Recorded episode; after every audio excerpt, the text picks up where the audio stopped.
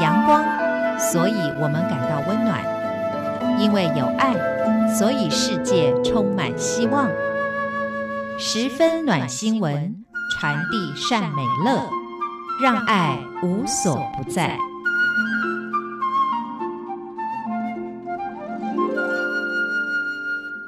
各位亲爱的听众朋友，您好，欢迎您再一次的收听《十分暖新闻》，我是李尚纯。我们在节目当中曾经介绍过卢俊义牧师他的一本书《这些人这些事》里面所收录的一些外国宣教士在台湾牺牲奉献的故事。那最近卢俊义牧师又有了第二本书，那这本书的书名叫《伸出你的手》。那这三十三个故事里面呢，有三个大方向。分别是谈到了人的生命的价值观，还有第二个想要留什么财产给下一代，再来呢就是知道怎么样去疼爱生命当中有欠缺的人。那今天要跟大家分享的故事是村上春树永远站在鸡蛋那边。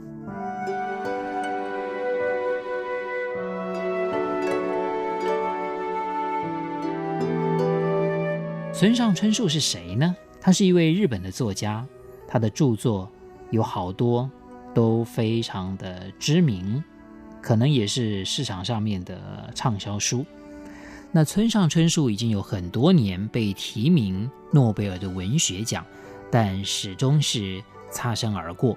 很多人都说他早就该得奖了，但是他始终没有得奖。不过在二零零九年的二月份呢，村上春树。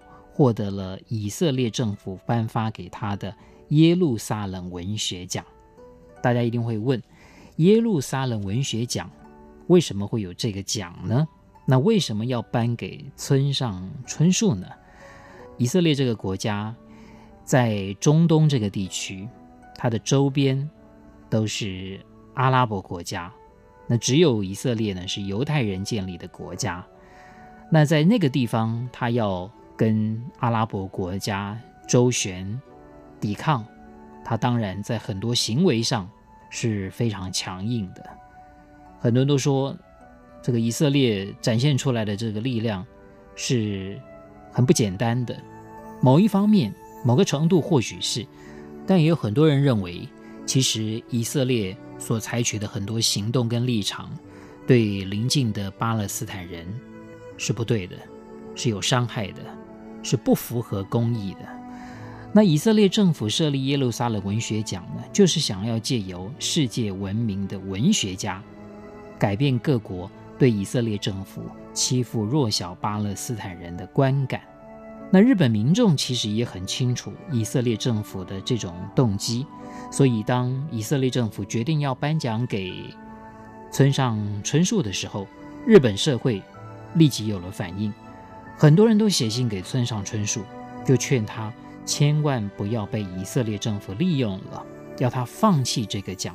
甚至有人还语带威胁地说，如果他坚持去领奖的话，他们会发起抵制的行动，让村上春树的作品从书店被下架，甚至于消失。可想而知，村上春树在那段时间确实受到了很大的压力，但最后他做了一个决定。他还是要去领奖，那这个决定当然在当时为日本社会带来了一股极大的震撼。也就是在那段时间，日本大大小小的书店里面，只要是村上春树的书，它的销售呢都处于停滞的现象，因为日本社会对于村上春树当时的这个决定是有些不谅解的。那村上春树决定要去领奖的消息，当然也让日本媒体高度的关注。所以他去领奖的时候呢，日本媒体呢有三十多家都派了记者，也跟着去。他们要报道村上春树领奖的时候到底是有什么样的表情，他会说什么样的话。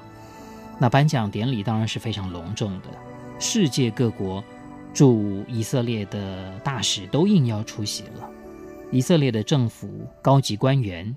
也全部几乎都出席了颁奖典礼，那当然还有很多派驻在以色列的外国媒体的记者也都来了，因为对于大家来讲，这个新闻不只是对日本很重要，对全世界都非常重要。因为村上春树是全世界知名的作家，而他会答应来出席来领这个奖，这当然是值得报道的新闻。那上台领奖的时候，那村上春树就当着以色列政府的高级官员，还有所有的外国使节团以及媒体记者的面，他说呢，我们小说家借由虚构故事来衬托出真实，但今天他站在大家的面前，他决定只讲真实的，不讲虚构的。村上春树说，很多人建议他不要来以色列领奖。甚至有人威胁说要抵制他的小说，原因就是以色列对加萨地区进行的武力行动。因为根据联合国报道，在加萨地区已经有超过千名的群众失去了性命，他们都是手无寸铁的一般百姓、小孩以及老人。那村上春树反问自己：这个时候来这里是正确的吗？会不会有人以为他支持发动武力攻击呢？那思考过后，他还是决定前来，因为他选择在这个地方要发表他的意见，而不是保持沉默。村上春树说：“每个人都面对着一道又坚硬又冰冷的墙，由轰炸机、战车、火箭和飞弹所构筑而成的高墙。”这道墙应该是要保护我们，但有时它却会伤害我们，甚至逼迫我们去伤害别人。那么，在这道高墙之前，我们就像是脆弱的鸡蛋，蛋壳里面是我们宝贵的灵魂。要对抗这道高墙，就如同拿鸡蛋去丢墙壁一样，几乎没有任何胜利的希望。但是，他相信。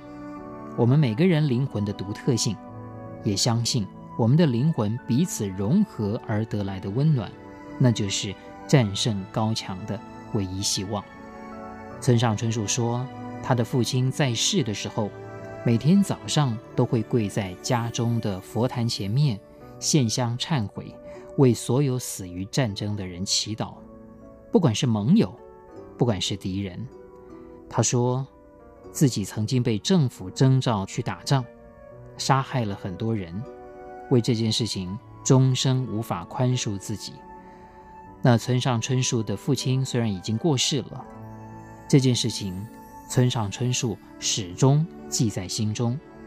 在高大坚硬的墙和以卵击石的鸡蛋之间，他永远会站在鸡蛋那一边，无论高墙有多么正确。撞上高墙而破碎的鸡蛋是怎么样错误？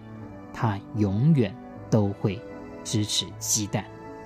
当天，当村上春树说完了这些话的时候，全场有一段时间是静默无声的。接着，就有一些大使开始鼓掌了，而现场拍手最大声、最用力的，就是远从日本来采访的媒体记者。他们纷纷把这段令人震撼的致辞原封不动地传回日本，让很多人感动，甚至很多人流泪。那村上春树的作品不但没有从日本的书店下架，反而更加的畅销了。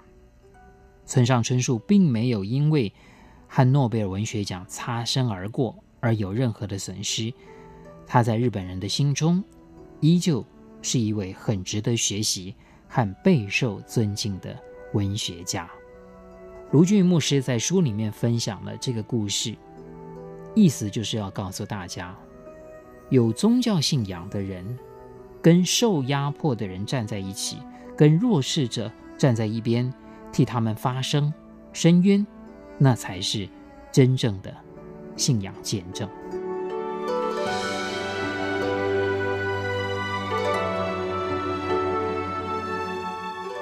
各位亲爱的听众朋友，我们今天所分享的故事是收录在卢俊牧师所写的《伸出你的手》这本书里面的。村上春树永远站在鸡蛋那边。十分暖新闻，就听李正淳。我们下一次空中再会。